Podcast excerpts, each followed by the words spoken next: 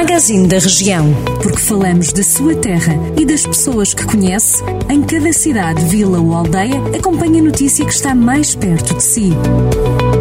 Magazine da Região. Edição de Micaela Costa. Os municípios de Vozela e Tondela vão apostar no turismo ferroviário para que não se perca a identidade das antigas linhas do Voga e do Dão, que deram lugar a ecopistas. O anúncio foi feito pelo presidente da Câmara de Vozela, Rui Ladeira, durante uma visita da secretária de Estado do Turismo, Rita Marques. Segundo o autarca, no âmbito do programa de apoio Transformar Turismo, encontra-se aberto um aviso com a possibilidade de o turismo ferroviário ter elegibilidade, estando os dois municípios a preparar uma candidatura que deverá ser submetida até ao verão com o apoio do Museu Nacional Ferroviário.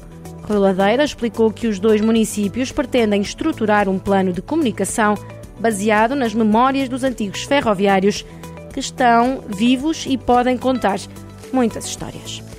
Momentos com Vinho é o novo evento de Sernancelho que decorre nos dias 18 e 19 de julho e que tem como objetivo mostrar os vinhos da região e das regiões vizinhas, caso do Douro e Dão, Segundo o vereador do Pelouro da Cultura do município de Sernancelho, Armando Mateus, o desejo é que neste evento se unam o Dão, o Douro e o Távora Varosa no desafio conjunto de criarem um vinho com as castas mais emblemáticas de cada região.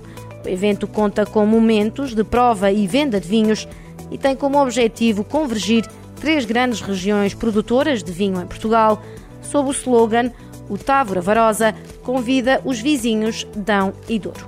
A iniciativa contará ainda com diversos momentos de animação musical, incluindo jazz, literatura e uma zona lounge e ainda quatro zonas de restauração.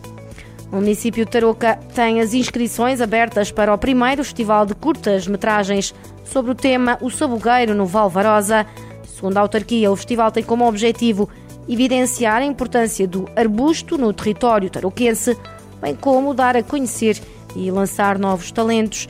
As inscrições para inserir as curtas podem ser feitas até dia 31 deste mês. Os trabalhos selecionados serão depois exibidos durante as festas de São Miguel no Conselho. Estas e outras notícias para ler em jornaldocentro.pt. Jornal do Centro, a rádio que liga a região.